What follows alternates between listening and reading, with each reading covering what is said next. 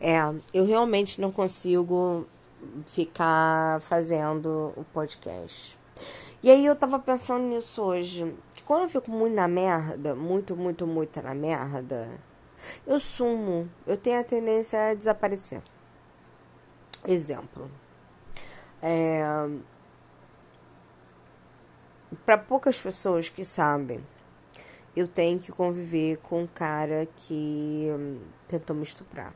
Né? Ele fez todo o básico, exceto né, a penetração. E hum, ele mora na mesma comunidade que eu, então, sei lá, eu saio de casa para levar meu filho na escola, eu vejo os cornos dele. É, e ele trabalha no mercado que funciona na esquina da minha casa. Semana passada, eu tive um gatilho que foi a risada dele, que era uma coisa que ele fazia muito quando frequentava minha casa, porque era amigo do meu pai, né?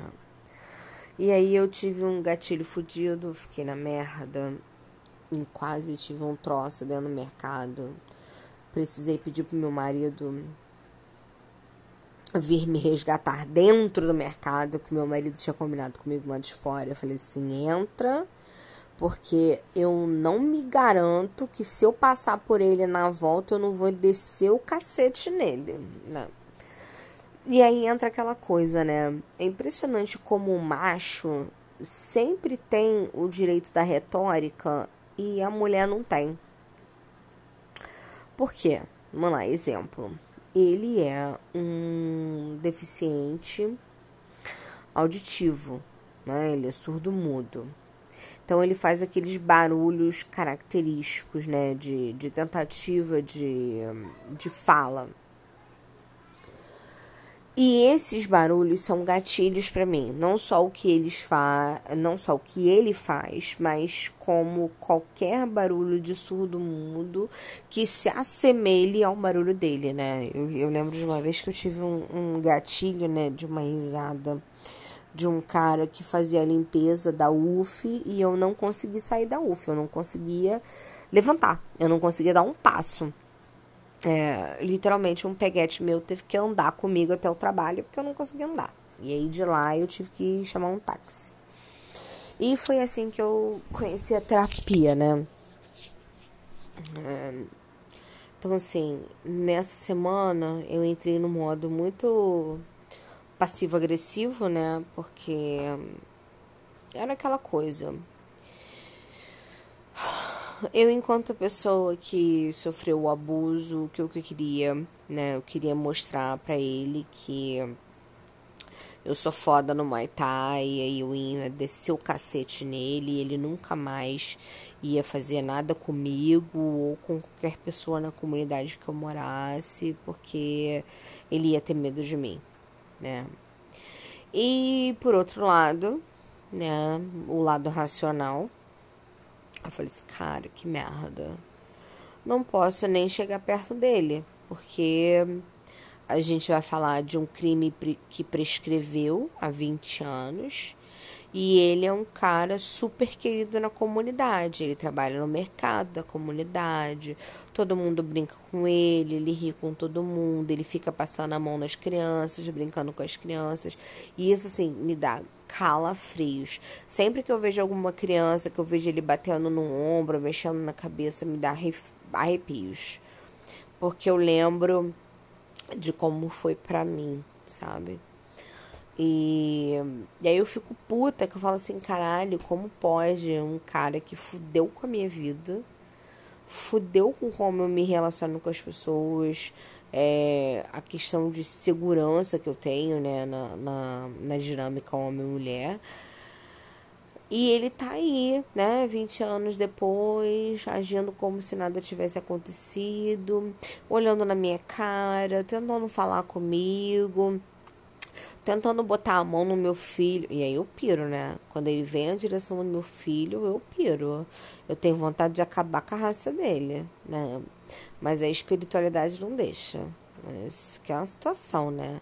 Aí rola uma treta assim pessoal entre espiritualidade, ou seja, o que, que eu deveria estar fazendo, o que, que eu deveria estar sentindo, barra o que eu estou sentindo nesse momento, a vontade que eu tenho de matar esse sujeito, figurativamente, porque eu não teria coragem, mas aquele pensamento, né, que fica assim, ah, eu só vou ficar tranquila quando essa pessoa morrer.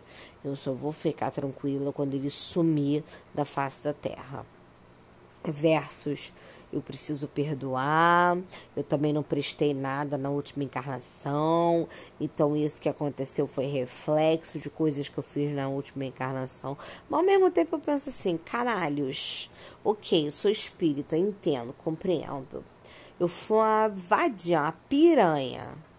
Fiz um monte de merda na última encarnação. Porra, vai ter que acumular para pagar tudo nessa? E aí vai passar nessa já com estupro? Ai. Eu entendo que não é injusto, mas ao mesmo tempo eu fico assim, porra. É foda, é pesado. É pesado de carregar, sabe? E aí eu acho que o que fode mais a minha cabeça é.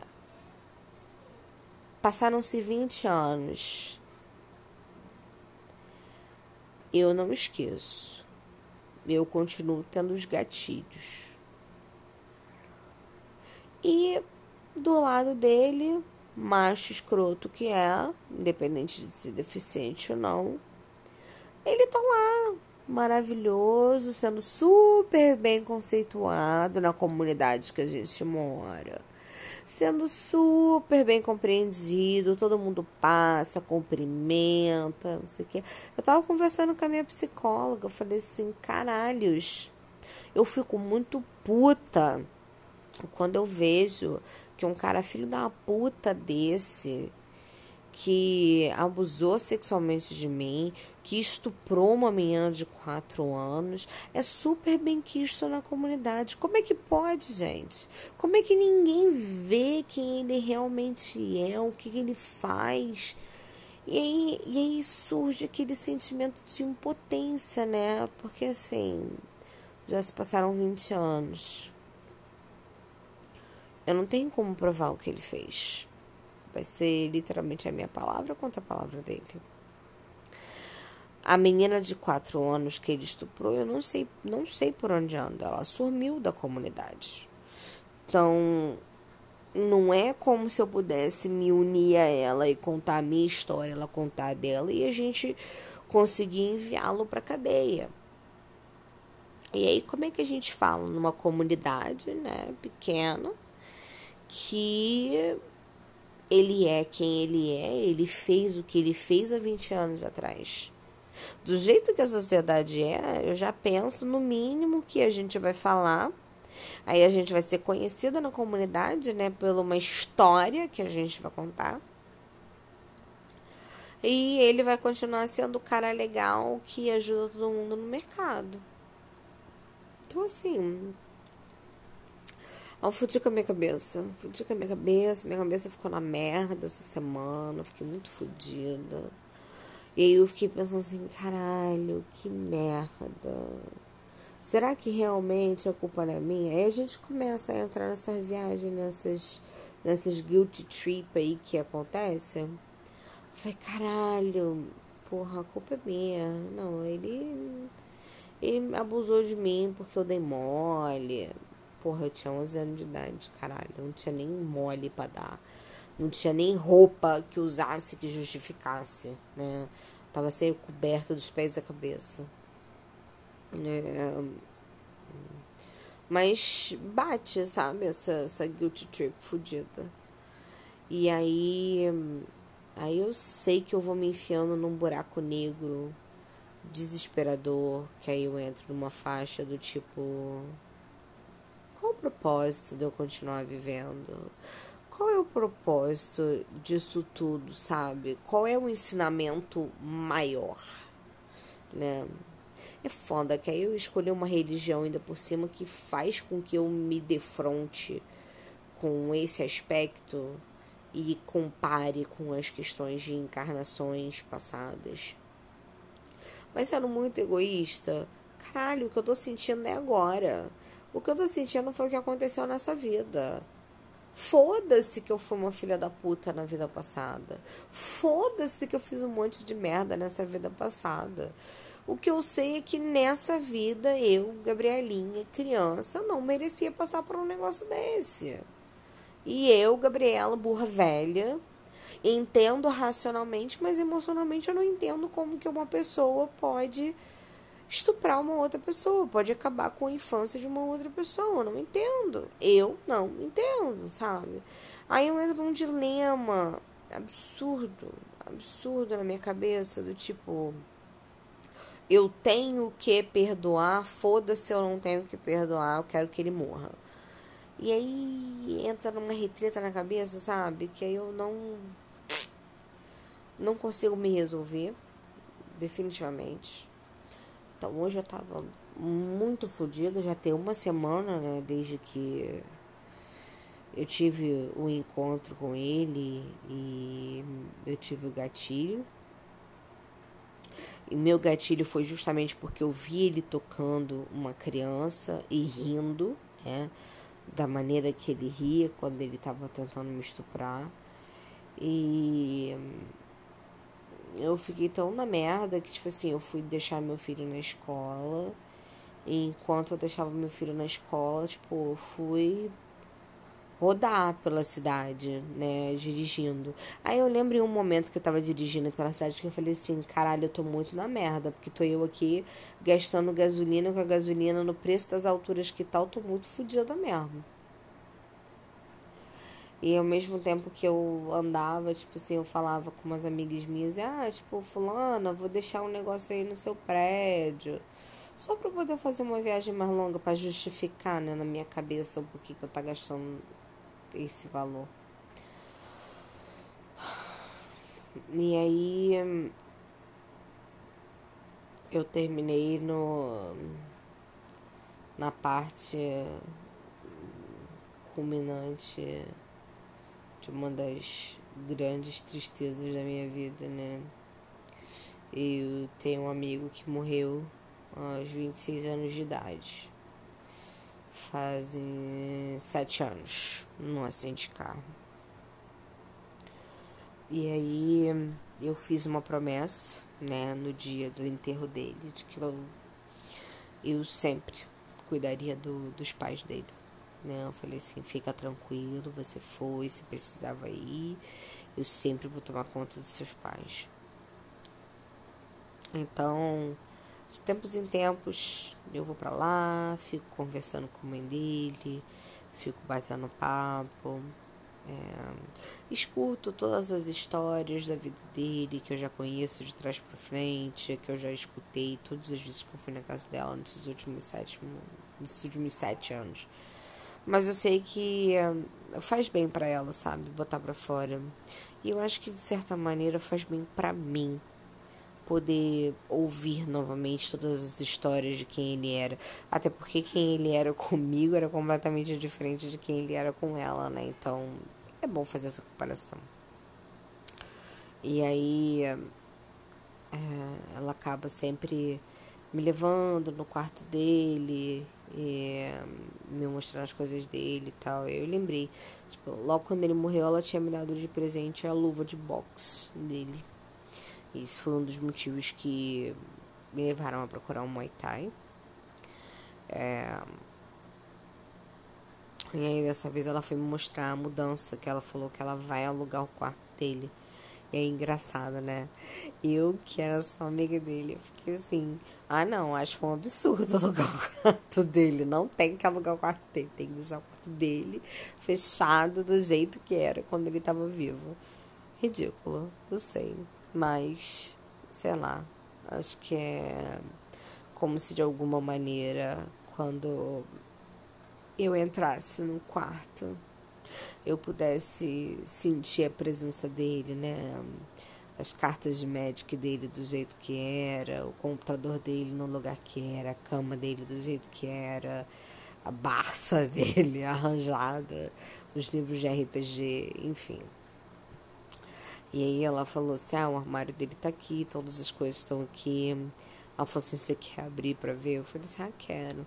Aí eu abri o armário, eu falei assim, ah, eu adoro, eu adoro relembrar, né, as roupas, nas ocasiões que ele, que ele tava usando cada roupa. Aí eu fui passando assim e fui mostrando, falei assim, ah, essa blusa aqui ele tava usando naquele casamento que ele foi antes do acidente de carro, esse casaco que ele tava usando quando a gente se viu lá nos Estados Unidos e tal. Aí tem um casaco que é meu favorito, né? Que é um preto da Eco, que, que eu usei é, na última vez que a gente se viu, que foi lá em Vermont, nos Estados Unidos, no ano novo. E ela falou assim: Olha, eu ficaria muito feliz que você ficasse com esse casaco. Você quer ficar? Eu falei assim: Cara, com certeza, nada me faria mais feliz. E ela falou: Tem esse casaco aí também da, da neve. Eu falei assim: Porra, super seria bom para mim. Né? Até porque seria uma coisa de tê-lo né, presente cada vez que eu visse. Seria como se eu sentisse o abraço dele. E seria seria útil para mim, né? Não tenho muitos casacos e tal, tanto que ele me emprestava os casacos. Ela falou assim, então eu fico muito feliz que você tenha todos esses casacos. E eu passei a tarde toda lá, mesmo fodida das ideias. Passei a tarde toda conversando com ela, ouvindo todas as histórias que eu já ouvi e aí ela fez almoço pra mim, que é um almoço que eu adoro, que é baião de dois com farofa. Nossa, adoro. Tomei um café, vim embora, busquei meu filho. E assim, eu não tinha descarregado. Porque eu fui extremamente mal. Mas tem uma das coisas que eu consigo fazer muito bem é fingir o que eu não tô sentindo. Então, por mais que eu estivesse na merda pela situação que tava me acontecendo, eu tava ali, fingindo que tava tudo maravilhoso para segurar ela, né? Do tipo, ela perdeu o filho único, ela tá sozinha, sabe? Então, eu não me sentia no direito de desabar ali com ela para ela me segurar, né? Já basta quando ele morreu, que no enterro, mesmo eu medicada, cheia de Rivotril nas ideias, ela que teve que me controlar porque eu chegava perto do caixão e desmaiava, né? Então, ela, mãe de um filho único, teve que me segurar porque eu tava completamente descontrolada com a morte dele. E Eu lembro que eu saí, tipo, a gente se despediu, foi tudo maravilhoso e tal. E eu saí, tipo, chorando descompensadamente enquanto eu ouvia música pelo carro. E eu cheguei em casa, tipo, nem de botar, tipo, meu marido. Peguei minha garrafa de vinho do Porto. Me tranquei no quarto da criança. E fiquei tomando meus shots de vinho do Porto até que eu não sentisse mais nada, sabe? Eu acho que essa é a parte mais difícil de lidar com os sentimentos. Quando a coisa tá muito difícil, não tem como. Beleza, eu rezei, eu pedi, inclusive ficou um ponto de anção tocando na minha cabeça, né? Enquanto eu tava lá chapando o coco de, de vinho. Eu só escutava assim, ela, Santa Bárbara Virgem, ela que nasceu da glória, ela que acende as velas aos pés de Nossa Senhora. E, e isso é uma coisa que mexe muito comigo, porque ele foi enterrado no dia de Santa Bárbara, né? Ele sofreu um acidente no dia 29 de novembro. É, no dia 2 de dezembro ele faleceu e o enterro foi no dia 4 de dezembro. Então, para mim, sempre as celebrações do dia de Santa Bárbara envolvem, né, uma relembrar tudo o que aconteceu, o acidente, todo aquele processo do hospital e tal, tal, tal. Então, eu achei interessante, né? Estou eu aqui fazendo sinaizinhos de de aspas enquanto eu falo, porque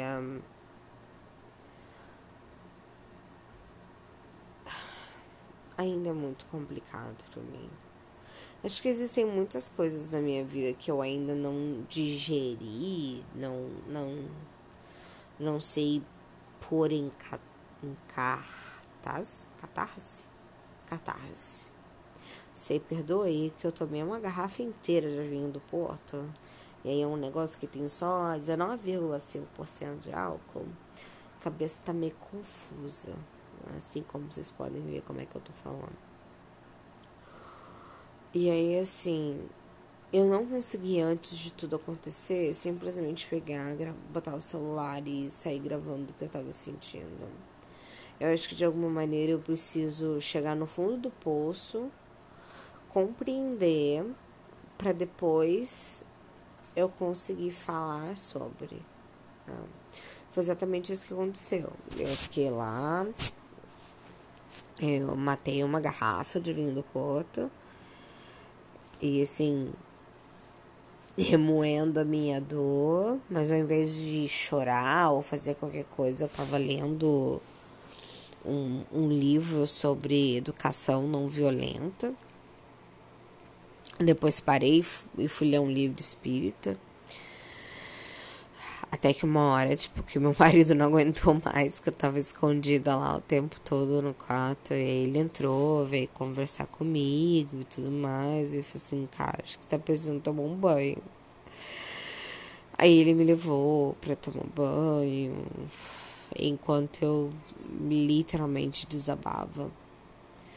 Mas é extremamente difícil para mim desabar na frente de alguém. Eu tenho que estar tá muito na merda para eu pegar e começar a chorar desenfreadamente.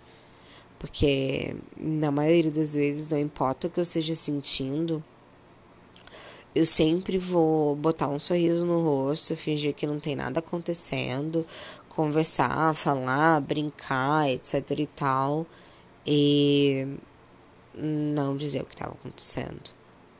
Acho que isso é uma coisa que eu lembro até hoje é que numa das minhas tentativas de, de suicídio, né, quando eu tinha 19 anos, eu simplesmente levei o dia como se nada tivesse acontecido.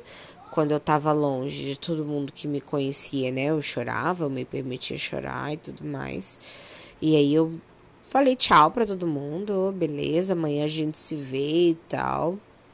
E quando chegou de madrugada, eu não dei, não, não deixei mensagem para ninguém, eu não, não escrevi carta, não escrevi bilhete. Eu simplesmente cheguei, tomei o coquetel que eu deveria tomar, porque eu achava que eu ia morrer. E fui deitar.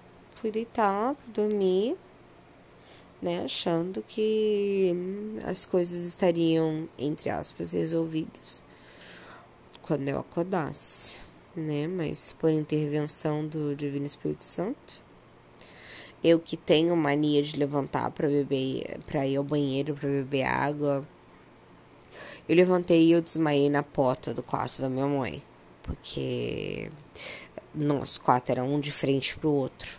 Só que eu tinha um. Meu quarto era uma suíte. E aí a minha suíte era, era mais perto da, do quarto da minha mãe.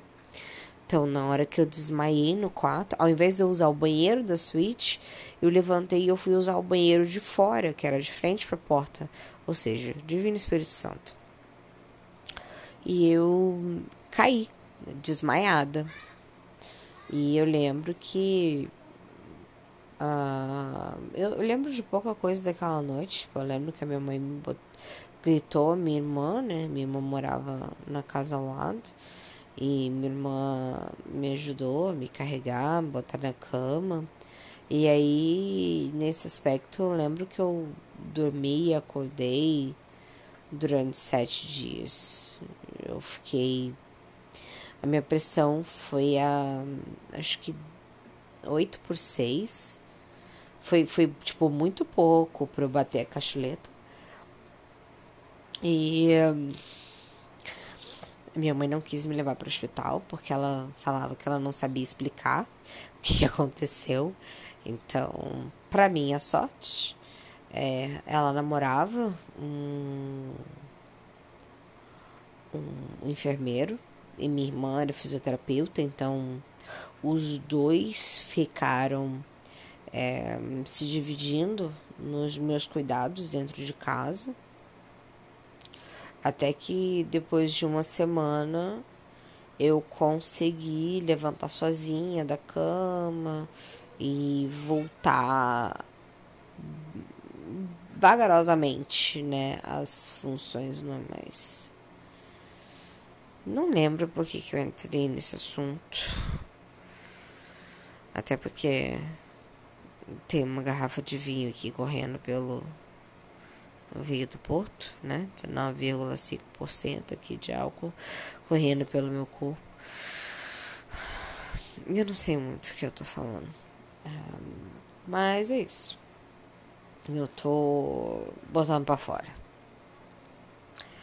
Então, se você que tá aí do outro lado, me ouvindo, já tiver passado por alguma situação de estupro, tentativa de estupro, assédio sexual, abuso sexual, quiser me enviar uma mensagem pra gente conversar, fazer uma chamada de vídeo, só mandar um alô para Diário das Neuras, arroba gmail.com. Fiquem bem. Eu estou buscando as minhas tentativas para ficar. Um beijo para todos vocês. Tchau.